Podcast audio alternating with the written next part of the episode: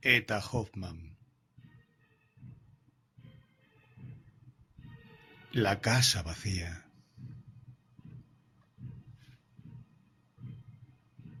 Ya sabéis, comenzó a decir Teodoro, que pasé el último verano en los numerosos amigos y conocidos que encontré allí, la vida amable y despreocupada, las numerosas manifestaciones artísticas y científicas, todo me retuvo. Nunca me sentía tan contento como cuando me entregaba por entero a mi pasión de vagabundear por las calles, deteniéndome para ver los grabados en cobre que exhibían en las puertas, deleitarme con los letreros y observando a las personas que salían a mi encuentro, con idea de hacerles un horóscopo. Pero no sólo me atraía irresistiblemente la riqueza de las obras de arte y el lujo, sino la contemplación de los magníficos y suntuosos edificios. La alameda ornada de construcciones semejantes que conduce a la puerta de... es el punto de reunión de un público dispuesto a gozar de la vida, ya que pertenece a la clase alta o acomodada. En los pisos bajos de los grandes palacios exhibíanse la mayor parte de las veces mercancías lujosas, mientras que en los altos habitaba gente de las clases mencionadas.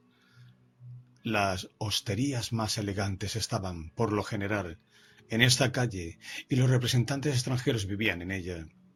Así podéis suponer que allí había una animación especial y mayor movimiento que en otro lugar de la ciudad, dando la sensación de hallarse más poblada de lo que realmente estaba. El interés por vivir en aquel sitio hacía que muchos se conformasen con una pequeña vivienda, menor de lo que les correspondía, de suerte que muchas familias habitaban en una misma casa, como si ésta fuera una colmena. Con frecuencia paseaba yo por tal avenida, cuando un día, de pronto, me fijé en un paraje que difería de los demás de extraña manera, Imaginaos una casita baja, con cuatro ventanas, en medio de dos bellos y elevados edificios, cuyo primer piso apenas si se elevaba más que los bajos de las casas vecinas y cuyo techo, en mal estado de conservación, así como las ventanas, cubiertas en parte con papeles, y los muros descoloridos, daban muestra del total abandono en que la tenía su propietario. Suponed qué aspecto tendría aquella casa entre dos mansiones suntuosas y adornadas con lujosa profusión. Permanecía delante contemplándola y observé al aproximarme que todas las ventanas estaban cerradas, que delante de la ventana del piso bajo se levantaba un muro y que la acostumbrada campanilla de la puerta cochera, así como la de la puerta principal, no existían, ni tan siquiera había un aldabón o llamador. Con el tiempo llegué al convencimiento de que la casa estaba deshabitada, ya que nunca, pasase a la hora que fuera, veía la menor huella de un ser humano.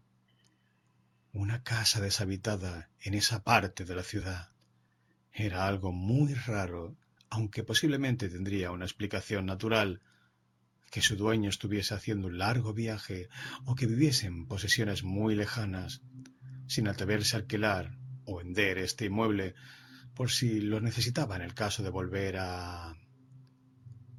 Eso pensaba yo, y sin saber cómo, me encontraba siempre paseando por delante de la casa vacía, al tiempo que permanecía no tanto sumergido en extraños pensamientos como enredado en ellos. Bien sabéis todos, queridos compañeros de mi alegre juventud, que siempre me considerasteis un visionario y que cuantas veces las extrañas apariencias de un mundo maravilloso entraban en mi vida, vosotros, con vuestra rígida razón, lo combatíais. Pues bien, ahora podéis poner las caras de desconfianza que queráis, pues he de confesaros que yo también a veces he sufrido engaños y que con la casa vacía parecía ir a ocurrir a algo semejante. Pero al final vendrá la moraleja que os dejará aniquilados. Escuchad, Vamos al asunto. Un día, y precisamente a la hora en que el buen tono ordena pasear arriba y abajo por la alameda, estaba yo, como de costumbre, absorto en mis pensamientos, contemplando la casa vacía. De pronto, noté sin mirar que alguien se había colocado a mi lado y me observaba fijamente. Era el conde R, en muchos puntos tan afín a mí y no me cabe la menor duda de que también estaba interesado en la casa misteriosa. Me sorprendió que, al comunicarle la extraña impresión que me había causado esa casa deshabitada en aquella parte tan frecuentada de la ciudad, sonriese irónicamente, si bien al punto me aclarase todo. El conde P había ido mucho más lejos que yo. Después de múltiples observaciones y combinaciones, había dado con la explicación de por qué se encontraba la casa en aquel estado, y precisamente la explicación estaba relacionada con una extraña historia que sólo la más viva fantasía del poeta podía haber imaginado. Voy ahora a referiros la historia del conde, que recuerdo con entera claridad, y por lo que respecta a lo que me sucedió luego, me siento tan excitado todavía que os lo contaré después. Qué sorpresa fue la del conde al enterarse de que la casa vacía sólo alojaba los hornos del confitero, cuyos lujosos escaparates atraían al viandante.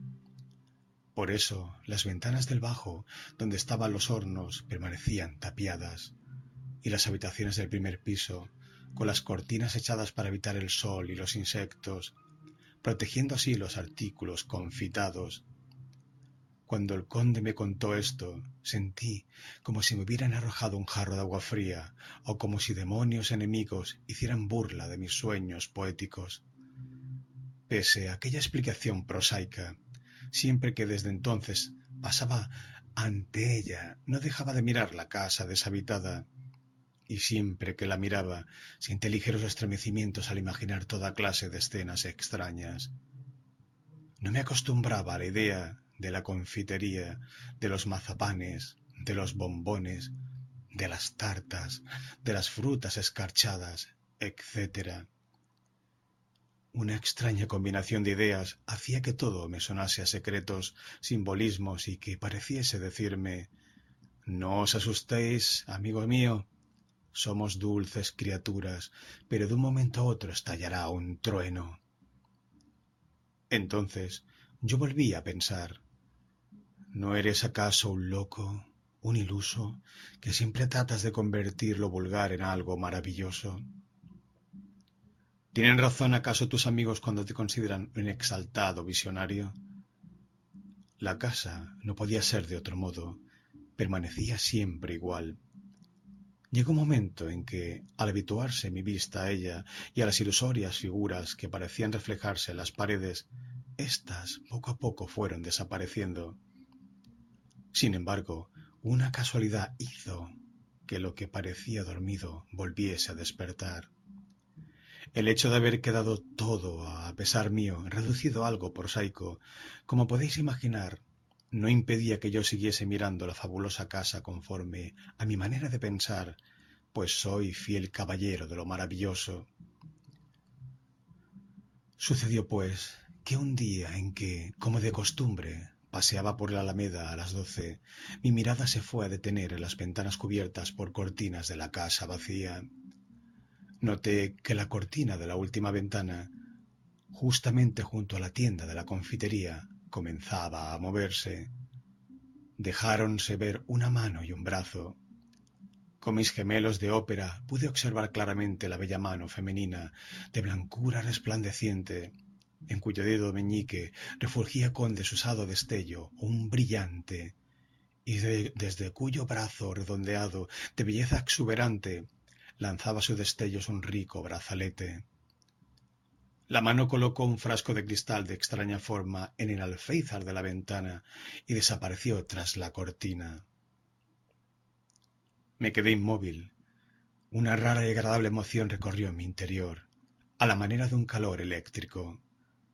Fijamente permanecí mirando la ventana fatal y de mi pecho se escapó un suspiro. Por último, sentí como si fuese a desmayarme y poco rato después me encontré rodeado de gentes de todas clases que me observaban con semblante de curiosidad.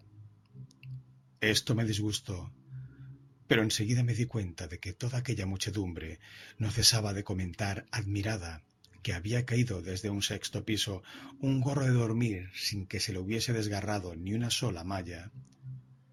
Me alejé lentamente, mientras el demonio prosaico me susurraba con toda claridad al oído que la mujer del confitero alajada como en un día de fiesta, se había asomado para dejar en la ventana un frasco de agua de rosa vacío. Qué extraña ocurrencia. Pero de pronto tuve un pensamiento audaz. Regresé al instante a contemplar el escaparate de la confitería inmediato a la casa vacía y entré.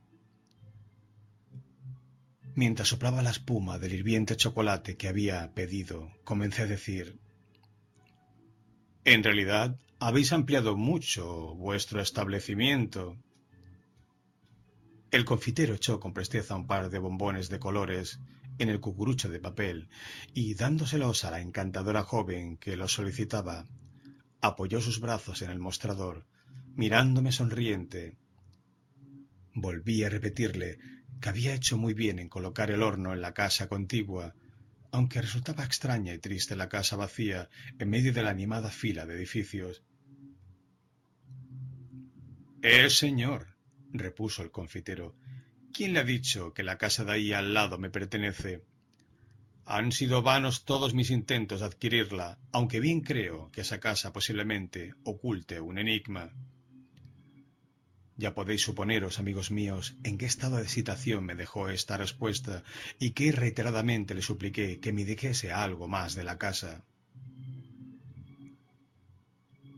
Pues sí, señor mío, díjome. En realidad no sé nada raro de la casa.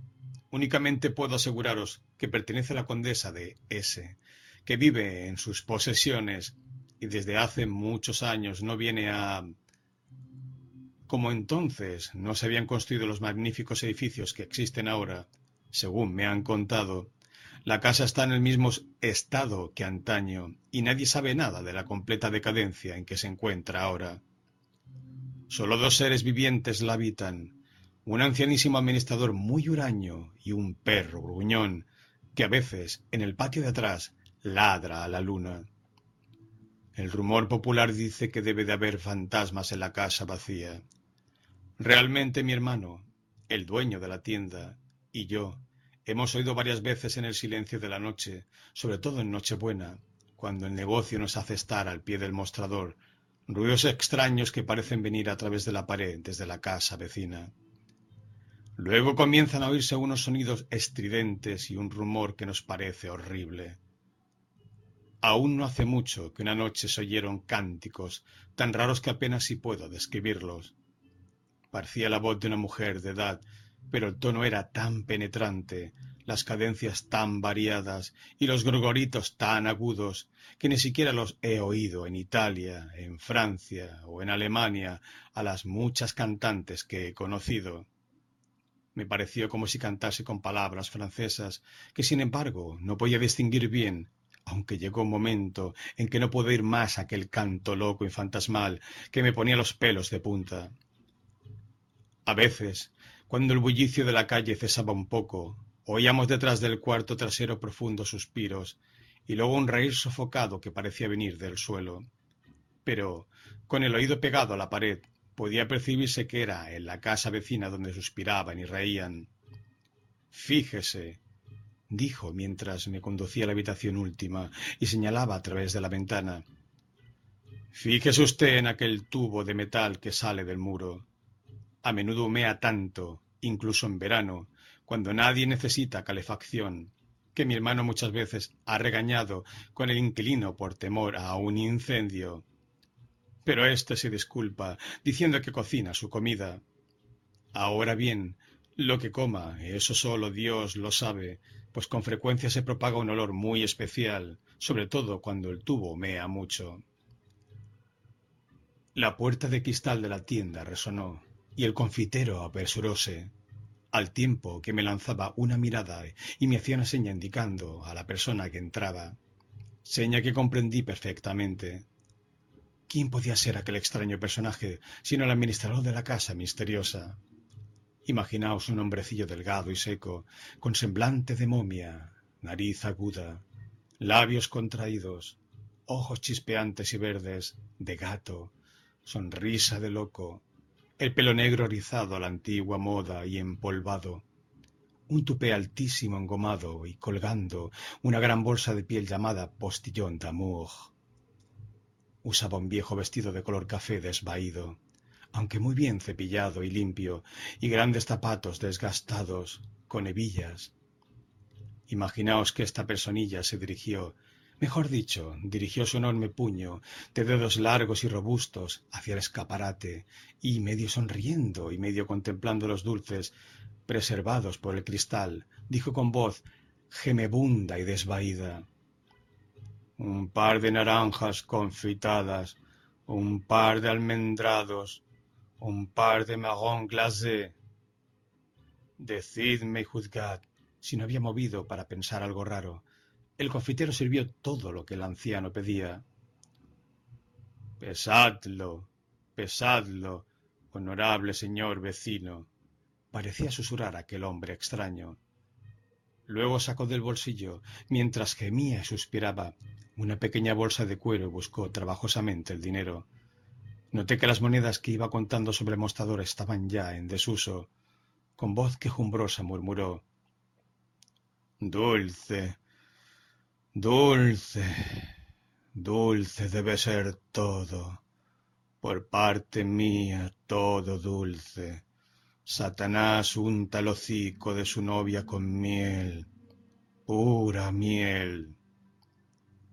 El confitero me miró riéndose y luego dijo al viejo, Se diría que no os encontráis bien. La edad. Debe ser la edad. Las fuerzas disminuyen. Sin alterar su gesto, el viejo exclamó con voz aguda, Edad, edad, que disminuye las fuerzas. ¿Débil yo? ¿Lojo? ¡Ja, ja, ja! Y tras esto cerró los puños, haciendo crujir sus articulaciones, y dio tal salto en el aire, tras pisar con fuerza, que toda la tienda se estremeció y los cristales resonaron temblorosos. Pero en el mismo instante oyóse una algarabía espantosa. El viejo había pisado al perro negro que se fue a meter entre sus piernas. Maldita bestia, maldito perro del infierno, dijo en voz baja mientras, abriendo el cucurucho, le ofrecía un almendrado grande. El perro, que se había puesto a llorar como si fuera una persona, se tranquilizó, sentóse sobre sus patas traseras y empezó a roer el almendrado como un hueso. Ambos terminaron a la vez, el perro con su almendrado y el viejo zampándose todo el cucurucho. Buenas noches, querido vecino, dijo alargando la mano al confitero y dándole tal apretón que éste lanzó un grito de dolor. El viejo y débil anciano os desea buenas noches, honorable señor confitero, repitió saliendo de la tienda y tras él su perro negro, relamiendo los restos del almendrado esparcidos por su hocico. Me pareció que ni siquiera había reparado en que estaba yo allí, inmóvil y asombrado. Ahí le tenéis, comenzó a decir el confitero. Ahí le tenéis.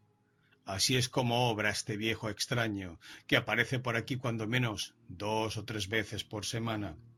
Pero no hay forma de sacarle nada, solo que es el mayordomo del conde de ese, que ahora administra esta casa donde vive y que espera todos los días y así lleva muchos años que la familia condal de S retorne y que por ese motivo no alquila la casa. Mi hermano un día fue a su encuentro y le preguntó qué era ese ruido tan extraño que hacía a medianoche, pero él, muy tranquilo, respondió Si la gente dice que hay fantasmas en esta casa, no lo creáis, no es cierto. A todo esto sonó la hora en que el buen tono ordena visitar las confiterías. La puerta se abrió y una multitud elegante entró, de modo que ya no pude preguntar más. No cabía la menor duda de que las noticias del conde P acerca de la propiedad y el empleo de la casa eran falsas, que el viejo administrador, no obstante su negativa, no vivía solo, y que allí se ocultaba un secreto. ¿Tenía alguna relación en extraño espantoso cántico con el bello brazo que se mostró en la ventana? Aquel brazo no correspondía, no podía tener relación alguna con el cuerpo de una mujer vieja. El cántico, sin embargo, conforme a la descripción del confitero, no provenía de la garganta de una muchacha. Además, recordé la humareda y el extraño olor de que me había hablado, así como el frasco de cristal visto por mí. Muy pronto se ofreció a mi mente la imagen de una criatura de bellos ojos, presa de poderes mágicos. Creí ver en el viejo un brujo fatal, un hechicero, que posiblemente no tenía relación alguna con la familia condal de ese, y que, por cuenta propia, encontrábase en la casa abandonada haciendo de las suyas. Mi fantasía se puso a trabajar, y aquella misma noche, no solo en sueños, sino en el delirio que precede al dormir, vi claramente la mano con el brillante refulgente en el dedo y en el brazo ceñido por el rico brazalete.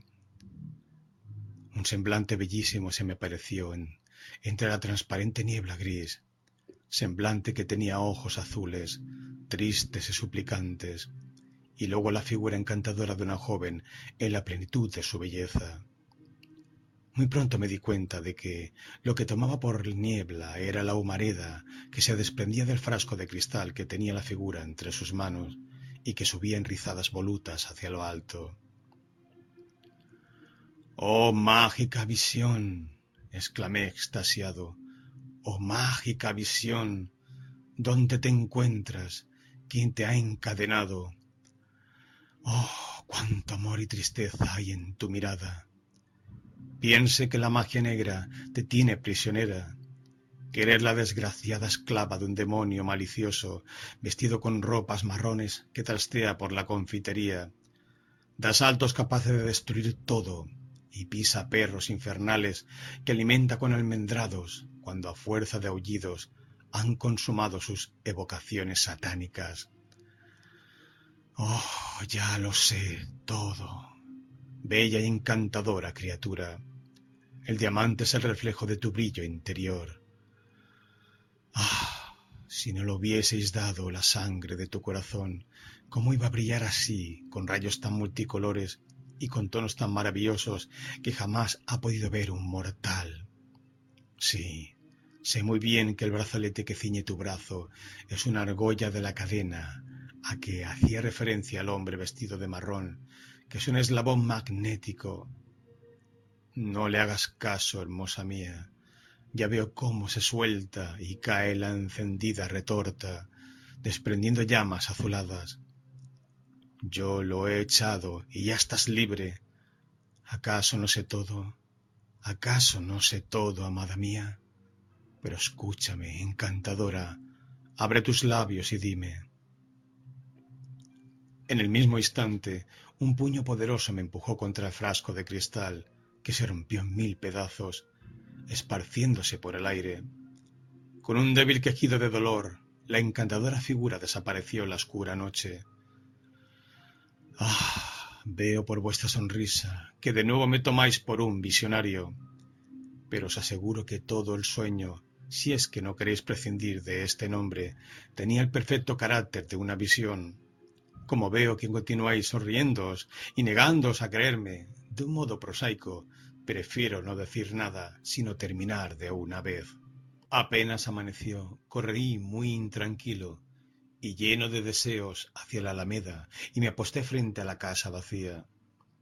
Además de las cortinas interiores, había rejas. La calle estaba totalmente vacía. Acerquéme a la ventana del piso bajo y me puse a escuchar atentamente. Pero no oí nada. Todo estaba en un silencio sepulcral ya se hacía de día y comenzaba a animarse el comercio. Debí irme de allí. Os cansaría si os contase cuántos días fui a la casa momentos diversos, y todo en vano, sin poder descubrir nada. Y como todas mis investigaciones y observaciones no me procuraron ninguna noticia. Así es que, finalmente, la bella imagen de la visión que había contemplado fue esfumándose. Mas he aquí que un día que volvía de dar un paseo por la tarde, a pasar por delante de la casa vacía, noté que la puerta estaba medio abierta. Entré. El hombre de traje marrón se asomó. Yo había tomado una resolución. Pregunté al viejo. ¿Vive aquí Binder, el consejero de Hacienda? Al tiempo empujaba la puerta para entrar en un vestíbulo iluminado débilmente por la luz de una lámpara. El viejo me miró con su sonrisa permanente y dijo con voz lenta y gangosa No, no vive aquí. Nunca ha vivido aquí. Nunca vivirá aquí y tampoco vive en toda la Alameda. Pero la gente dice que en esta casa hay fantasmas sin embargo, puedo asegurarle que no es cierto. Es una casa muy tranquila, muy bonita, y mañana vendrá la respetable condesa de S. Buenas noches, mi querido amigo. Apenas terminó de decir esto, el viejo se las ingenió para echarme de la casa y cerrar la puerta tras de mí.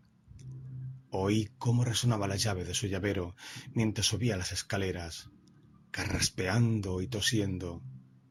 Aquel escaso tiempo fue suficiente, sin embargo, para que viese que en el vestíbulo colgaban tapices antiguos de varios colores y que la sala estaba amueblada con sillones de damasco rojo, todo lo cual le daba un aspecto extraño.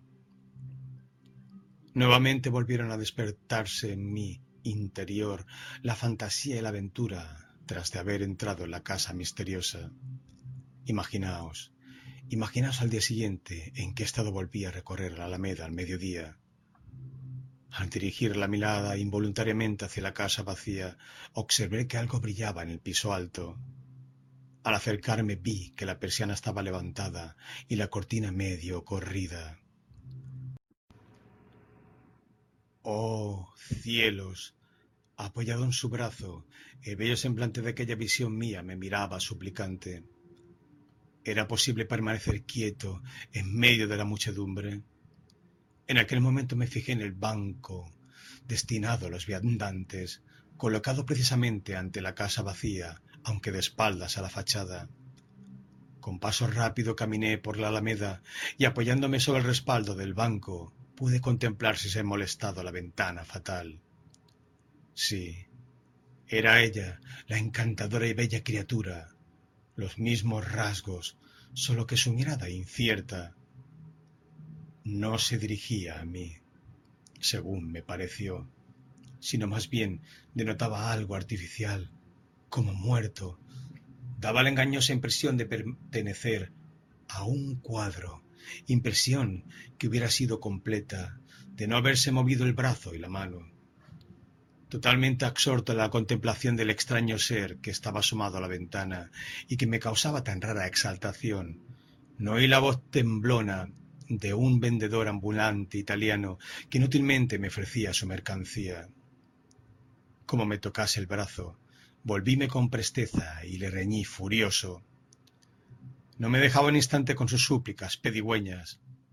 En todo el día no había ganado nada decía que le comprase un par de lápices o un paquete de mondadientes.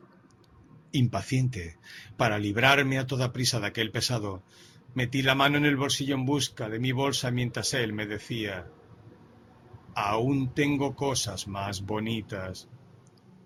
Buscó en su caja y sacó un espejito que estaba en el fondo con otros cristales y me lo mostró de lejos. Volví a mirar la casa vacía la ventana y los rasgos de aquel encantador y angelical semblante de la visión que se me había aparecido. Apresurado, compré el espejito que me permitió, sin necesidad de molestar al vecino, mirar hacia la ventana. Así es que, contemplando durante largo rato el rostro misterioso, me sucedió que experimenté un sentimiento rarísimo e indescriptible, como si estuviera soñando despierto. Tuve la sensación de que me paralizaba, pero más bien que los movimientos del cuerpo, la mirada, que no podía apartar del espejo. Confieso con rubor que recordé aquellos cuentos infantiles que me relataba en mi tierna niñez la criada al acostarme, cuando me, me divertía contemplándome en el gran espejo de la habitación de mi padre. Me dijo entonces que, cuando los niños se miran mucho por la noche al espejo, ven la cara horrible de un desconocido, y esto hacía que a veces permanecían mirando fijamente. Aquello me parecía horroroso, pero aún sobrecogido por el espanto, no podía dejar de mirar a través del espejo, porque tenía una gran curiosidad de ver el semblante desconocido. Una vez parecíame ver un par de ojos brillantes, horribles, que despedían chispas desde el espejo. Me puse a gritar y caí desvanecido. En aquella ocasión se me declaró una larga enfermedad y todavía hoy tengo la sensación de que aquellos ojos me están mirando. En una palabra, todas aquellas boberías de mi infancia pasaron por mi imaginación. Sentí que se me lavan las venas y quise apartar de mi lado el espejo, pero no pude. Los ojos celestiales de la encantadora criatura me contemplaban. Sí, su mirada penetraba directamente en mi corazón. Luego aquel espanto que me sobrecogió repentinamente cesó y dio paso a un suave dolor y a una dulce nostalgia semejante al efecto de una sacudida eléctrica. Tenéis un espejo envidiable, dijo una voz junto a mí. Desperté como de un sueño, y cuál no sería mi desconcierto cuando encontré a mi lado unos semblantes que sonrían de modo equívoco.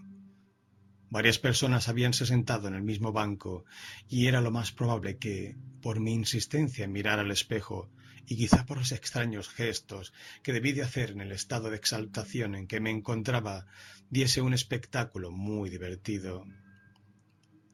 Tenéis un espejo envidiable, repitió la voz al ver que yo no respondía. ¿Por qué miráis con tanta fijeza? Un hombre ya de edad vestido muy cuidadosamente, que en el tono de su conversación y en la mirada tenía algo de bondadoso e inspiraba confianza, era quien me hablaba. No tuve reparo en decirle que precisamente en el espejo veía a una joven maravillosa que estaba asomada a la ventana de la casa vacía. Fui más lejos aún. Pregunté al viejo si veía él también aquel maravilloso semblante.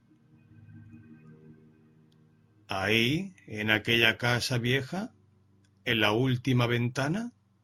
me preguntó asombrado el viejo. Ciertamente, ciertamente, repuse. El viejo se sonrió y comenzó a decir Os habéis engañado de un modo extrañísimo. Doy gracias a que mis viejos ojos. Dios bendiga a mis viejos ojos. Eh, eh, señor mío. En efecto, sí. Yo también he visto con estos ojos bien abiertos el semblante maravilloso asomado a la ventana, aunque realmente bien creo que se trata de un retrato al óleo. Rápidamente me volví hacia la ventana. Todo había desaparecido y la persiana se había bajado. Sí, continuó el viejo, sí, señor mío, no es demasiado tarde para convencerse de que precisamente ahora el criado que vive ahí solo, como un castellano, en los cuarteles de la condesa de S. Acaba de limpiar el polvo del cuadro, lo ha quitado de la ventana y bajó la persiana. ¿Así que era un cuadro? Pregunté totalmente desconcertado. Confiad en mis ojos, repuso el viejo. Al ver en el espejo solo el reflejo del cuadro, ha sido usted fácilmente engañado por la ilusión óptica. ¿Acaso yo, cuando tenía vuestra edad, gracias a mi fantasía, no era capaz de evocar la imagen de una bella joven y de darle vida? Pero la mano y el brazo se movían, insistí. Sí, sí, se movían, todo se movía, dijo el viejo sonriendo y dándome un golpecito en el hombro. Luego levantóse y después de hacerme una reverencia, se despidió con estas palabras. Tened cuidado con estos espejos de bolsillo, que mienten tan engañosamente. Téngame por su más obediente servidor. Podéis imaginar cuál sería mi estado de ánimo cuando me vi tratado como si fuera un ser fantástico, necio y visionario. Quedé convencido de que el viejo tenía razón, de que toda aquella loca fantasmagoría había tenido lugar en mi interior y que todo lo de la casa vacía, para vergüenza mía, solo era una mixtificación repelente. De muy mal humor y muy disgustado abandoné el banco, decidido a librarme de una vez para siempre del misterio de la casa vacía, o por lo menos dejar transcurrir unos días sin pasear por la Alameda ni por aquel sitio. Seguí tal propósito al pie de la letra. Pasaba las horas ocupado en los negocios de mi bufete y al atardecer pasaba el rato en un círculo de alegres amigos, de tal modo que no volvieron a atormentarme aquellos secretos. Únicamente me sucedía algunas noches que me despertaba como si alguien me tocase, y entonces tenía la clara sensación de que sólo el ser misterioso que se me había aparecido al mirar la ventana de la casa vacía era la causa de mis sobresaltos. Incluso cuando estaba en mi trabajo o en animada conversación con mis amigos, me estremecía con este pensamiento, como si hubiese recibido una sacudida eléctrica pero esto sucedía en momentos fugaces. El pequeño espejo de bolsillo, que en otro tiempo tan mentirosamente había reflejado la imagen amable, ahora me servía para menesteres prosaicos. Acostumbraba a hacerme el nudo de la corbata ante él. Pero sucedió un día que lo encontré opaco, y echándole el aliento lo froté para darle brillo. Se me detuvo el pulso y todo mi ser se estremeció al experimentar un sentimiento de terror no exento de cierto agrado. Sí, ciertamente tengo que calificar de ese modo la sensación que me sobrecogió cuando eché el aliento al espejo, pues contemplé, en medio de una neblina azul, el bello rostro que me miraba suplicante, con una mirada que traspasaba el corazón. ¿Os reís? Sí, estáis convencidos de que soy un visionario sin remedio. Mas decid lo que queráis, pensad lo que queráis, no me importa. La maravillosa mujer me miraba, en efecto, desde el espejo, pero en cuanto cesé de echarle aliento al espejo, desapareció su rostro de él. No quiero fatigaros más, pues voy a referir todo lo que sucedió después, Solo os diré que incansablemente yo repetía la experiencia del espejo y casi siempre lograba evocar la imagen, aunque algunas veces mis esfuerzos resultaban infructuosos. Entonces corría como loco hacia la casa vacía y me ponía a contemplar la ventana. Pero ningún ser humano se asomaba. Vivía solo pensando en ella. Todo lo demás me parecía muerto, sin interés. Abandoné mis amigos, mis estudios. En estas circunstancias muchas veces sentía un dolor suave y una nostalgia como soñadora. Parecía a veces como si la imagen perdiese fuerza y consistencia, aunque en otras ocasiones se agudizaba de tal modo que recuerdo algunos momentos con verdadero espanto. Encontrábame en un estado de ánimo tal que hubiera estado a punto de ser mi perdición, pero aunque os riáis y os burléis de mí, escuchad lo que voy a contaros. Como ya os dije, cuando aquella imagen palidecía, lo que sucedía muy a menudo, sentía un malestar muy grande. Entonces la figura hacía su aparición con una viveza tal, con un brillo tan grande, que me daba la sensación de poder tocarla aunque realmente también tenía la horrible impresión de ser mismo la figura envuelta por la niebla que se reflejaba en el espejo. Aquel estado penoso terminaba siempre con un agudo dolor en el pecho y luego con una gran apatía que me dejaba presa de un total agotamiento. En los momentos en que fracasaba en mi intento del espejo, notaba que me quedaba sin fuerzas, pero cuando volvía a aparecer la imagen en él, no he de negar que experimentaba un extraño placer físico. Esta continua tensión ejercía sobre mí un influjo maligno. Con una palidez mortal y totalmente destrozado, andaba vacilante. Mis amigos me consideraban enfermo y sus continuas advertencias me obligaron a meditar seriamente acerca de mi estado. fuera intencionadamente o de forma casual, unos amigos que estudiaban medicina, en una visita que me hicieron, dejaron allí un libro de Reil sobre las enfermedades mentales. Comencé a leerlo. La obra me atrajo irresistiblemente. Pero, ¿cuál no sería mi asombro al ver que todo lo que se decía en torno a la locura obsesiva lo experimentaba yo? El profundo espanto que sentí al imaginarme cercano al manicomio me hizo reflexionar y tomé una decisión que ejecuté al momento. Guardé mi espejo de bolsillo y me dirigí rápidamente al doctor K, famoso por su tratamiento y curaciones de dementes, debidas al profundo conocimiento que tenía del principio psíquico, que a menudo es causa de enfermedades corporales, pero mediante el cual también pueden curarse. Le referí todo, no oculté ni el menor detalle, y juré que haría cuanto pudiera para salvarme del monstruoso destino en que me veía una amenaza.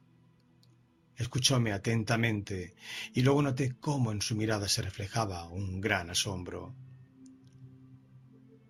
Aún no está el peligro cerca, me dijo. No está tan cerca como creéis, y os afirmo con toda certeza que puedo alejarlo.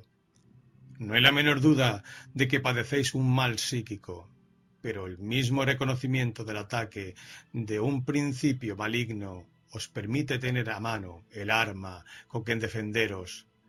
Dejadme el espejo, dedicaos a algún trabajo que ocupe todas vuestras fuerzas, evitad la alameda, trabajad desde muy temprano todo lo que podáis resistir. Después de un buen paseo, reuníos con vuestros amigos, que hace tanto que no veis. Comed alimentos saludables, bebed buen vino. Como veis, trato de fortalecer vuestro cuerpo y de dirigir vuestro espíritu hacia otras cosas, para alejar de vos la idea fija, es decir, la aparición que os ofusca, ese semblante en la ventana de la casa vacía que veis reflejada en vuestro espejo. Seguid al pie de la letra mis prescripciones, me resultaba difícil separarme del espejo. El médico, que ya lo había cogido, pareció notarlo. Echó su aliento sobre él y me preguntó mientras lo retenía. ¿Veis algo? Nada, ni la menor cosa, repuse, como realmente sucedía. Echad vos el aliento, dijo el médico, mientras me lo devolvía. Así lo hice, y la imagen maravillosa apareció más claramente que nunca. Aquí está. exclamé en voz alta. El médico miró y dijo No veo absolutamente nada, pero no he de ocultaros que, en el mismo instante en que miré en vuestro espejo, sentí un estremecimiento siniestro que se me pasó enseguida. Bien sabéis que soy muy sincero y por eso merezco vuestra confianza. Repetid la prueba. Así lo hice. El médico me rodeó con sus brazos. Sentí su mano en mi nuca. La imagen volvió. El médico, que miraba conmigo en el espejo, palideció. Luego, quitándome el espejo de la mano, miró de nuevo, lo guardó en su pupitre y volvióse hacia mí, mientras se secaba el sudor de la frente. Seguid mi prescripción, comenzó a decir. Seguid punto por punto mi prescripción. Tengo que reconocer que aquellos momentos en que vuestro yo interior siente un dolor físico me resultan muy misteriosos, aunque espero poder deciros pronto algo acerca de este asunto. Seguí al pie de la letra los consejos del médico, por muy penoso que me resultara, y aunque pronto sentí la influencia beneficiosa de la dieta ordenada y de los diversos trabajos en que se ocupaba mi espíritu, sin embargo, no pude verme totalmente libre de aquellos horribles accesos que solían manifestarse al mediodía y sobre todo a las doce de la noche. Incluso en medio de las más alegres reuniones, bebiendo y cantando, me sucedía como si atravesasen mi interior puñales incandescentes y entonces eran inútiles todos los esfuerzos que hacía para resistir. Tenía que alejarme, pudiendo solamente volver a casa cuando retornaba de mi desvanecimiento. Sucedió, pues, que un día, Estando en una reunión nocturna en la que se hablaba de efectos e influencias, se trató también del oscuro y desconocido campo del magnetismo. Se hacía referencia preferentemente a la posible influencia de un lejanísimo principio psíquico y se pusieron muchos ejemplos. Sobre todo, un joven médico muy dado al magnetismo demostró que tanto él como otros muchos mejor dicho, como todos los magnetizadores poderosos, podía obrar desde lejos mediante su pensamiento y voluntad sobre una sonámbula. Todo lo que habían dicho Kluge, Schubert, Bartels y otros podía demostrarse con pruebas. Me parece que lo más importante, terminó finalmente uno de los presentes, un conocido médico que estaba allí como atento observador.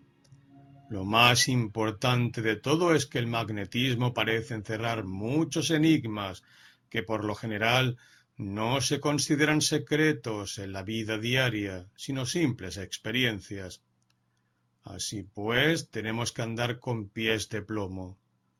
¿Cómo es posible que suceda que, aparentemente, sin motivo alguno externo o interno, y rompiendo la cadena de los pensamientos, una determinada persona o simplemente la imagen fiel y viva de algún acontecimiento se apodere de nosotros de manera que nos quedemos asombrados. Lo más notable es lo que a menudo experimentamos en sueños. Toda la imagen del sueño se hunde en un negro abismo, y he aquí que de nuevo, independientemente de la imagen de aquel sueño, surge otra con poderosa vida, imagen que nos transporta a lejanas regiones y de pronto nos pone en relación con personas aparentemente desconocidas en las que hacía ya muchos años no pensábamos. Sí, y todavía más. A menudo contemplamos personas desconocidas o que conocimos hace muchos años, como cuando decimos algunas veces Dios mío, este hombre, esta mujer me resultan conocidos. Me parece haberlos visto ya en alguna parte. Es probable, aunque parezca mentira, que sea el recuerdo oscuro de un sueño. ¿Cómo podría explicarse esta súbita aparición de imágenes extrañas en medio de nuestras ideas, que suelen apoderarse de nosotros con una fuerza especial, si no fuese porque son motivadas por un principio psíquico?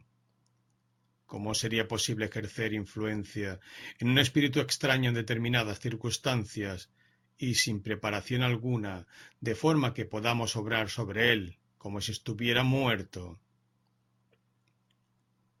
Un paso más, añadió otro riéndose, y estamos en los embrujamientos, la magia, los espejos y las necias fantasías y supersticiones de los tiempos antiguos. ¡Eh! interrumpió el médico al escéptico. No hay ninguna época anticuada, y mucho menos puede considerarse necios a los tiempos pasados en que hubo hombres que pensaron, pues también tendríamos que considerar necia nuestra propia época. Hay algo, por mucho que nos esforcemos en negarlo, y que más de una vez se ha demostrado, y es que en el oscuro y misterioso reino, que es la patria de nuestro espíritu, arde una lamparita, perceptible por nuestra mirada, ya que la naturaleza no ha podido negarnos el talento y la inclinación de los topos, pues, ciegos como somos, buscamos orientarnos a través de caminos de tinieblas. Y así como los ciegos de la tierra reconocen la proximidad del bosque por el rumor de las hojas de los árboles, por el murmullo y el sonido de las aguas, y se cobijan en sus sombras refrescantes, y el arroyo les calma su sed, de forma que su anhelo alcanza la meta deseada. Del mismo modo presentimos nosotros, gracias al resonante batir de alas y el aliento espiritual de los seres, que nuestro peregrinaje nos conduce al manantial de la luz, ante la cual se abren nuestros ojos. No pude resistir más tiempo, y volviéndome hacia el médico le dije Considero, y no quiero entrar en más profundidades, considero posible no solo esta influencia, sino también otras, y creo en el estado magnético. Pueden realizarse operaciones gracias al principio psíquico. Asimismo, continué, Creo que existen fuerzas demoníacas enemigas que pueden ejercer su poder maléfico sobre nosotros. Serán partículas malignas de espíritus caídos, repuso el médico riéndose. No, no debemos admitir esto, y sobre todo les suplico que no tomen estas insinuaciones mías sino como simples sugerencias, a las que voy a añadir que no creo en un indiscutible dominio de un principio espiritual sobre otro, sino más bien tengo que admitir que todo sucede a causa de una debilidad de voluntad, cambio o dependencia que permite este dominio. En fin, comenzó a decir un hombre de edad que había permanecido callado, aunque escuchando muy atentamente. En fin, estoy de acuerdo con vuestras extrañas ideas acerca de los misterios impenetrables con los que tratamos de familiarizarnos si existen misteriosas riquezas activas que se ciernen sobre nosotros amenazadoramente, tiene que existir alguna anormalidad en nuestro organismo espiritual que nos robe fuerza y valor para resistir victoriosamente. En una palabra, sólo la enfermedad del espíritu, los pecados, nos hacen siervos del principio demoníaco. Es digno de notarse, prosiguió, que ya desde los tiempos más remotos las fuerzas demoníacas sólo actuaban sobre los hombres que sufrían grave trastorno espiritual. Me refiero sobre todo a encantos o hechicerías amorosas de que están llenas todas las crónicas. En los más disparatados procesos brujeriles aparecen siempre, e incluso los códigos de algunas naciones muy civilizadas, se habla de filtros amorosos, destinados a obrar psíquicamente, que no sólo despiertan el deseo amoroso, sino que irresistiblemente obran sobre una determinada persona.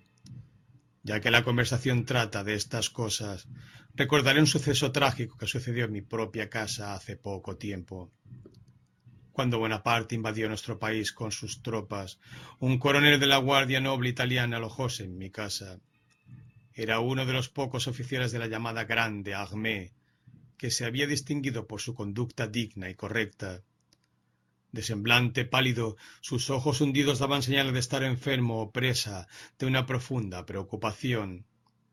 Pocos días después de su llegada, estando conmigo, sucedió algo que manifestó la especie de enfermedad de que se había atacado.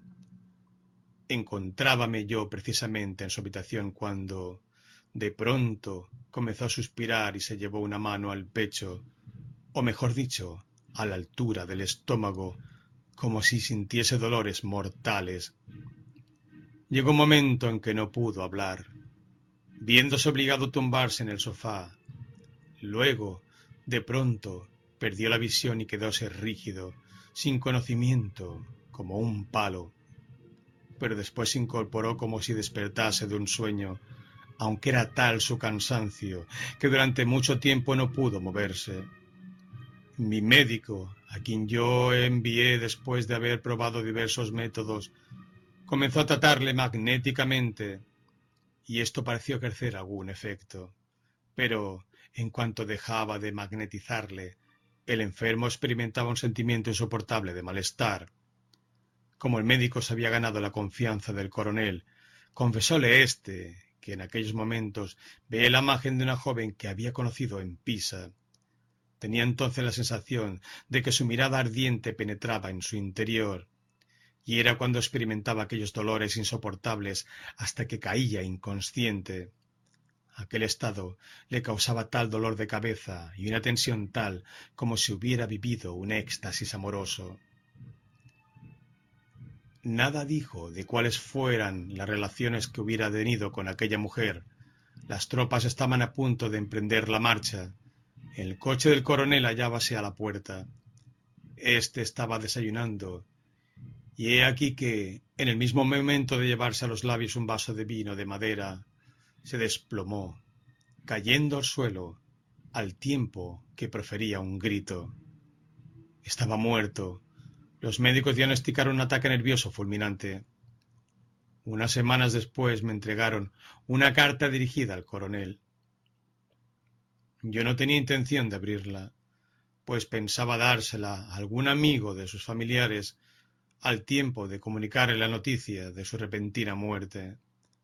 La carta provenía de Pisa y supe que contenía las siguientes palabras. Infeliz. Hoy, día siete, a las doce del mediodía, falleció Antonia, abrazando amorosamente tu imagen traicionera. Miré el calendario en el que había señalado el día de la muerte del coronel y vi que el fallecimiento de Antonia había sido a la misma hora que el suyo. No quise escuchar el resto de la historia que refería a aquel hombre, pues invadióme tal terror al reconocer mi propio estado en el del coronel italiano que salía apresurado, rabiando de dolor, poseído por el loco anhelo de ver la imagen desconocida. Corrí hacia la casa fatal, desde lejos me pareció ver brillar luces a través de las persianas bajadas, pero a medida que me fui aproximando se desvaneció el brillo. Furioso, ebrio de amor, me lancé hacia la puerta, que cedió a mi empuje. Encontréme en un vestíbulo débilmente iluminado. El corazón me saltaba del pecho. Tal era la angustia y la impaciencia que sentía oyóse un cántico caudaloso que parecía provenir de una garganta femenina cuyo tono agudo resonaba en toda la casa. En fin, no sé cómo sucedió que me encontré de pronto en una gran sala iluminada con muchas velas, amueblada a la manera antigua, con muebles dorados y muchos exóticos jarrones japoneses. Una nube de humo se elevaba como una neblina azul. Bienvenido seas, seas bienvenido, dulce desposado. Ha llegado la hora de la boda. Se oyó gritar una voz de mujer. Como todavía no sé cómo hice mi aparición en la sala, tampoco puedo decir de qué modo apareció de improviso, resplandeciente, a través de la niebla, una bella figura juvenil, ataviada con ricos vestidos, que se dirigió hacia mí con los brazos abiertos mientras repetía Bienvenido seáis, dulce desposado al mismo tiempo que un semblante horriblemente deformado por la edad y la locura me miraba con fijeza a los ojos. Mi espanto fue tan grande que vacilé, como si estuviera fascinado por la mirada penetrante y vivaz de una serpiente de cascabel. No podía apartar los ojos de aquella vieja horrible, ni tampoco podía dar un paso. Acercóse a mí, y entonces tuve la sensación de que su espantoso rostro era sólo la máscara recubierta de un tenue velo que mostró con apariencia más bella a través del espejo. Sentía ya el contacto de las manos de aquella mujer cuando, dando un agudo chillido, se tiró al suelo. Oyóse entonces una voz detrás de mí que decía Vaya, vaya. Otra vez el diablo está de broma con vuestra excelencia. A la cama, a la cama, si no habrá palos muy fuertes. Volvíme rápidamente y vi al administrador en camisa, agitando un látigo sobre su cabeza. Trataba de descargar sus golpes sobre la vieja, que se revolcaba en el suelo dando alaridos. Le agarré el brazo y tratando de evitarme, exclamó Truenos y centellas, señor mío. Satanás hubiera estado a punto de matarla de no haber aparecido yo a tiempo. Largo, largo de aquí. Salí de la sala y en vano traté de encontrar la puerta de la calle en la oscuridad. Desde allí escuché los latigazos y los gritos y gemidos de la vieja. Empecé a pedir auxilio a gritos, pero noté que el suelo se hundía bajo mis pies y caí escaleras abajo, yendo al fin a dar contra una puerta, de tal modo que ésta se abrió y fui rodando a parar a un cuartito. Cuando vi la cama, en la que había huellas de haber sido abandonada recientemente, y observé la levita color marrón que estaba colgada en una silla, reconocí al instante la casaca del viejo administrador. Pocos instantes después se oyeron pasos por la escalera y éste descendió y vino a ponerse a mis pies. Por todos los santos, suplicóme con las manos unidas, por todos los santos, no sé quién sois y cómo la vieja bruja ha podido atraeros, pero ruego que calléis, que no digáis nada de lo que aquí ha sucedido, de lo contrario, me quedaré sin empleo y sin pan. Su excelencia, la loca, ya ha recibido su castigo y se encuentra atada a la cama. Dormid bien, honorable señor, con toda tranquilidad. Sí, que podáis dormir bien. Es una noche de julio muy agradable y calurosa, y aunque no hay luna, el resplandor de las estrellas os alumbrará. Así es que, muy buenas noches. Apenas terminó su discurso, el viejo se levantó y cogiendo una luz me empujó fuera del subterráneo y haciéndome cruzar la puerta la cerró. Me encaminé hacia mi casa completamente desconcertado y ya puedes imaginar que, sin dejar de pensar en el horrible secreto, ni poder de un momento establecer la menor relación entre aquellas cosas y lo sucedido al primer día, solo estaba seguro de algo, de que estaba ya libre del poder maligno que me había retenido durante tanto tiempo. Todo el doloroso anhelo que había sentido por causa de la encantadora imagen había desaparecido, pues súbitamente con aquella visita había tenido la sensación de entrar en un manicomio.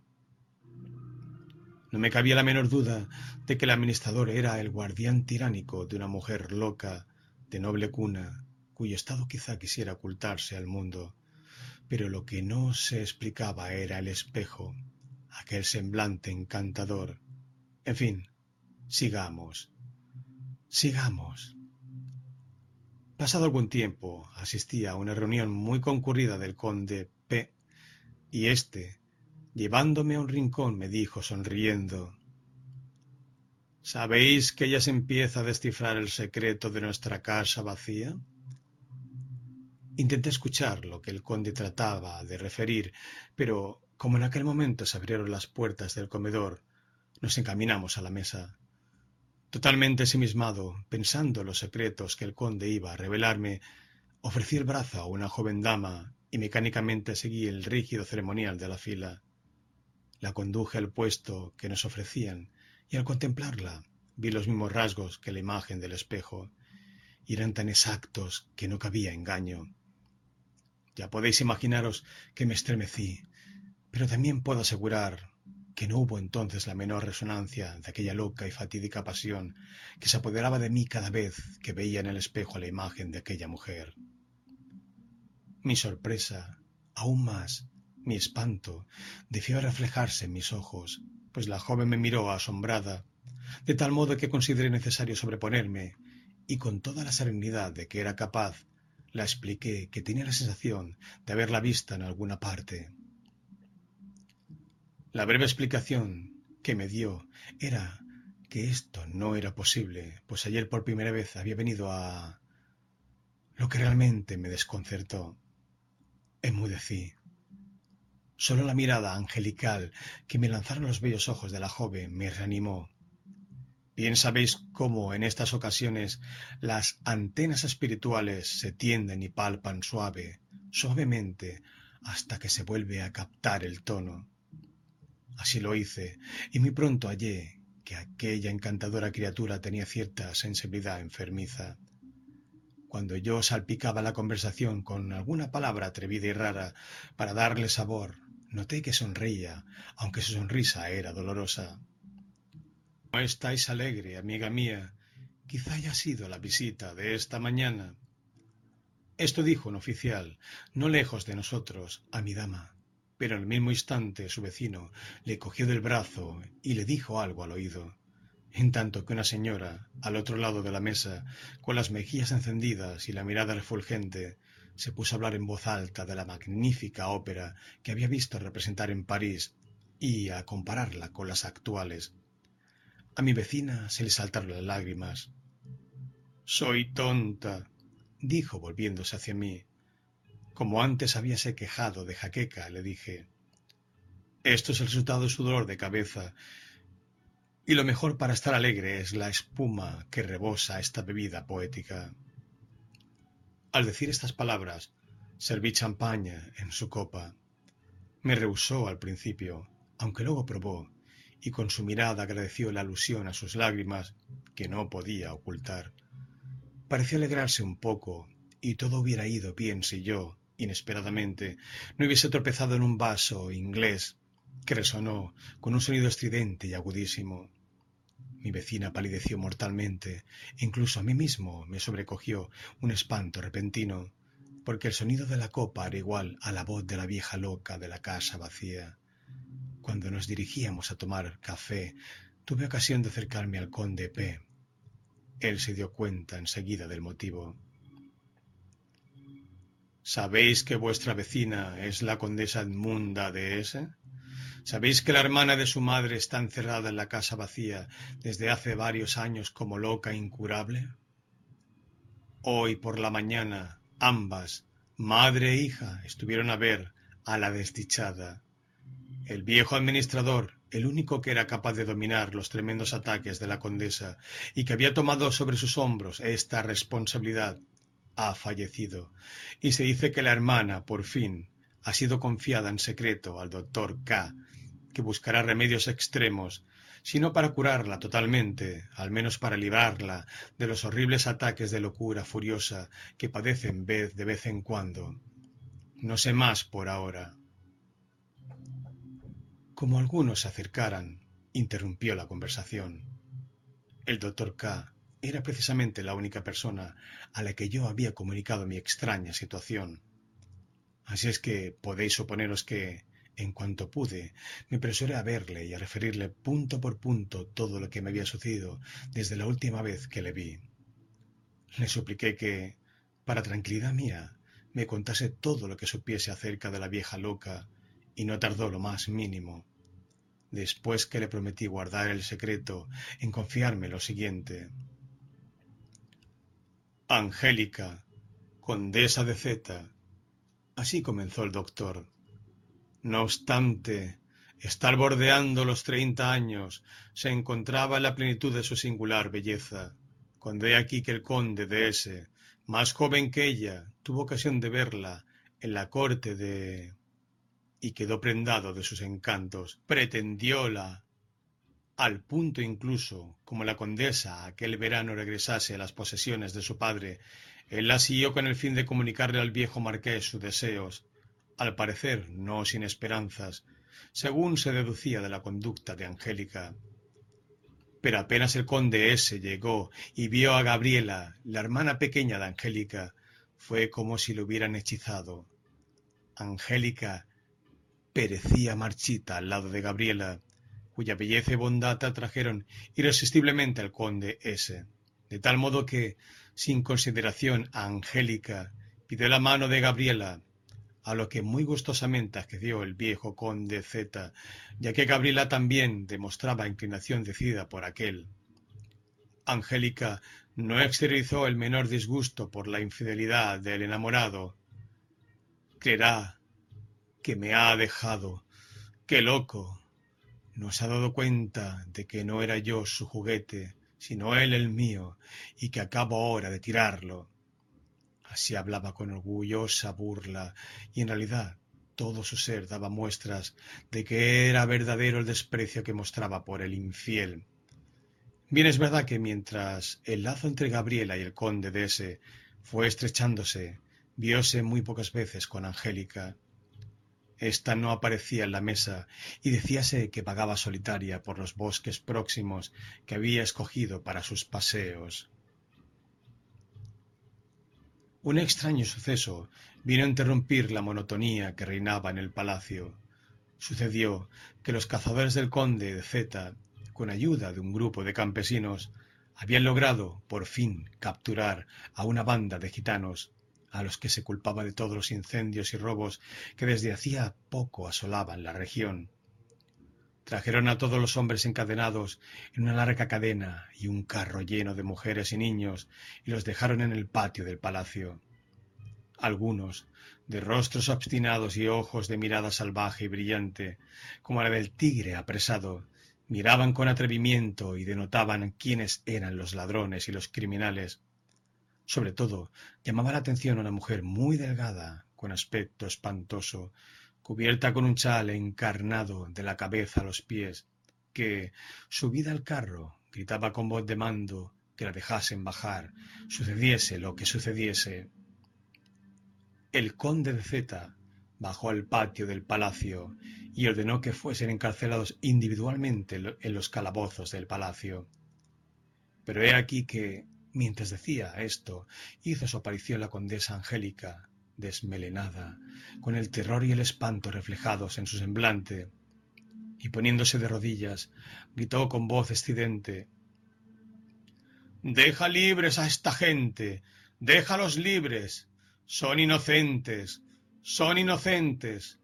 Padre, libértales. Si derramáis una sola gota de su sangre, me clavaré este cuchillo en el pecho.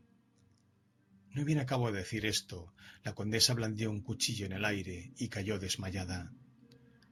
Muñequita mía, tesoro mío, ya sabía yo que no lo permitirías, dijo la vieja vestida de rojo. Luego se arrodilló junto a la condesa y cubrió su rostro de besos nauseabundos, en tanto que murmuraba Hijita linda, hijita linda, despierta, despierta, que viene el novio. Eh, eh, que viene el lindo novio. Al mismo tiempo, la vieja sacó una redoma con un pececillo dorado que se agitaba en una especie de alcohol plateado. Colocó la redoma sobre el corazón de la condesa y al instante ella se despertó. Pero apenas vio a la gitana, se incorporó de un salto y abrazándola con ardor, apresuróse a entrar en palacio en su compañía. El conde de Zeta Gabriela y su novio, que habían contemplado la escena, permanecían inmóviles, como si se hubiera apoderado de ellos un terrible espanto. Los gitanos seguían indiferentes y tranquilos. Fueron soltados de la cadena y vueltos a encadenar individualmente para ser encerrados en los calabozos del palacio. A la mañana siguiente, el conde de Zeta reunió al pueblo. Trájose a su presencia a los gitanos y declaró que era inocente de todos los robos que habían acaecido en la comarca, de modo que, después de quitarle las cadenas, con asombro de todos, bien provistos de pases, fueron dejados en completa libertad. Se echó de menos a la mujer de rojo. Algunos decían que era la reina de los gitanos, que se distinguía de los demás por la cadena de oro que le colgaba del cuello, y que el plumero rojo que llevaba en su chambergo español había estado por la noche en la habitación del conde. Poco tiempo después quedó aclarado que los gitanos no habían tenido la menor participación en los robos y los crímenes de la comarca. Estaba ya próxima la boda de Graviela. Un día ésta vio con asombro que se preparaba una mudanza en varios carros que llevaban muebles, baúles con trajes, ropa, en una palabra, todo lo que denota un traslado. A la mañana siguiente se enteró de que Angélica, en compañía de la ayuda de cámara del conde S. y de una mujer vestida de modo semejante a la gitana de rojo, había emprendido viaje aquella misma noche. El conde Z descifró el enigma, aclarando que, por determinados motivos, veíase obligado a ceder a los deseos absurdos de Angélica, y no solamente le regalaba la casa amueblada en la alameda de sino que le permitía que llevase allí una vida independiente. Incluso veíase obligado a admitir que nadie de la familia, ni siquiera el mismo, podría entrar en la casa sin un permiso especial. El conde de S. añadió que, por deseo insistente de Angélica, debía cederle su ayuda de cámara, que había emprendido el viaje a... Tuvo lugar la boda. El conde de S. fue con su esposa y así pasó un año gozando de una alegría no turbada. Pero poco después comenzó a sentir una extraña enfermedad. Sucedía que un oculto dolor le robaba las fuerzas vitales y el goce de la vida, y eran vanas los esfuerzos de su esposa para descubrir el secreto que parecía destrozarle. Como, finalmente, los frecuentes desvanecimientos hicieran que su estado cada vez fuese más peligroso, cedió los consejos de los médicos y encaminóse a Pisa. Gabriela no pudo acompañarle, ya que esperaba dar a luz en las próximas semanas. A partir de aquí, prosiguió el médico, lo que sucedió a la condesa Gabriela es tan extraño que basta con que escuchéis lo que viene a continuación. En una palabra, su hija desapareció de la cuna de forma inexplicable y fueron inútiles todas sus pesquisas. Su desconsuelo convirtióse en desesperación, ya que al mismo tiempo el conde de Zeta le comunicó la horrible noticia de que su yerno, al que quería camino de Pisa, había sido encontrado muerto de un ataque fulminante precisamente en casa de Angélica, en... que Angélica se había vuelto loca, todo lo cual le resultaba insoportable al conde de Z. En cuanto Gabriela de S se recuperó un poco, se apresuró a dirigirse a las posesiones de su padre. Después de pasar una noche entera insomne, contemplando la imagen del esposo y de la niña perdidos, creyó oír un ligero rumor en la puerta de su alcoba. Encendió el cirio del candelabro que le servía durante la noche y salió. Y santo Dios, acurrucada en el suelo, envuelta su chal rojo, permanecía la gitana, mirándola con ojos fijos e inmóviles, y en sus brazos tenía una criatura que lloraba tan angustiosamente que la condesa le dio un vuelco el corazón. Era su hija, la hija perdida. Arrancó a la niña de los brazos de la gitana, y apenas lo había hecho cuando ésta cayó, retorciéndose, y quedó como una muñeca inanimada. A los gritos de espanto de la condesa todos despertaron y acudieron presurosos, encontrando muerta a la gitana, que por medio ninguno pudo ser reanimada, y el conde hizo que la enterrasen. No pudo hacer otra cosa sino apresurarse a ir hacia la enloquecida Angélica, donde quizá pudieran descubrir el secreto de la niña. Pero encontró que todo había cambiado. La furia salvaje de Angélica había alejado a todas las criadas, Solo la ayuda de cámara permanecía con ella. Luego, Angélica volvió a tranquilizarse y a recobrar la razón.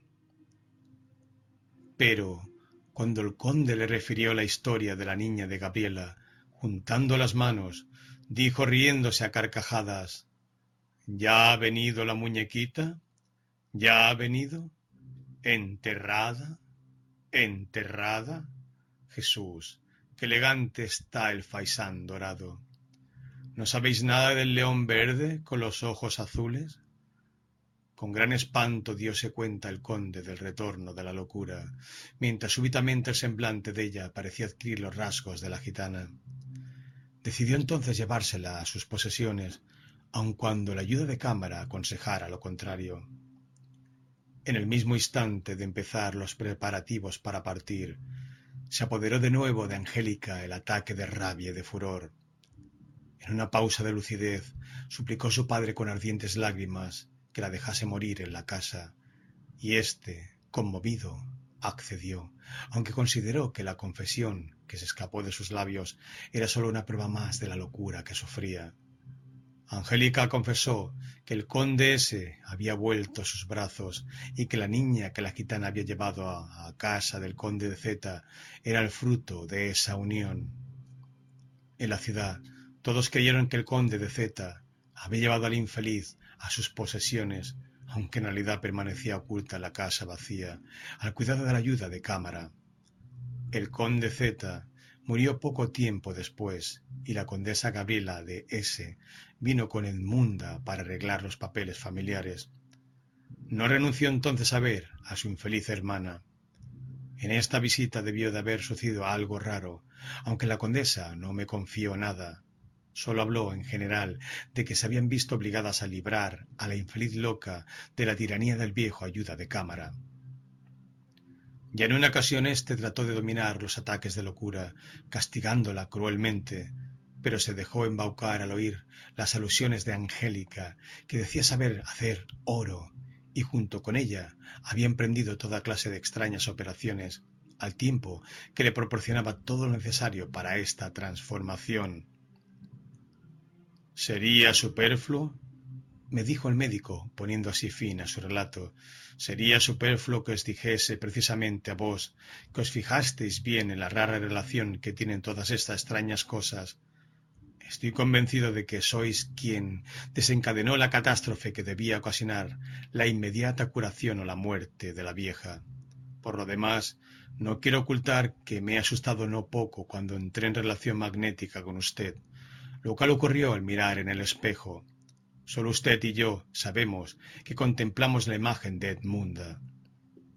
como el médico creyó oportuno no añadir ningún comentario más, yo también considero innecesario extenderme sobre el asunto y sobre todo acerca de las relaciones posibles entre Angélica, Edmunda, yo y el viejo ayuda de cámara, y no traté de averiguar nada tampoco sobre las místicas y recíprocas relaciones que desempeñaron su papel demoníaco. Únicamente añadiré que la impresión siniestra que estos sucesos me produjeron fueron causa de que tuviera que irme de la ciudad y, aunque pasado algún tiempo olvidé todo, creo que en el mismo instante en que falleció la vieja loca experimenté un sentimiento de bienestar. Así terminó Teodoro su relato. Mucho hablaron sus amigos de aquella aventura y todos estuvieron de acuerdo en que en ella se unía lo raro con lo maravilloso en extraña mezcla.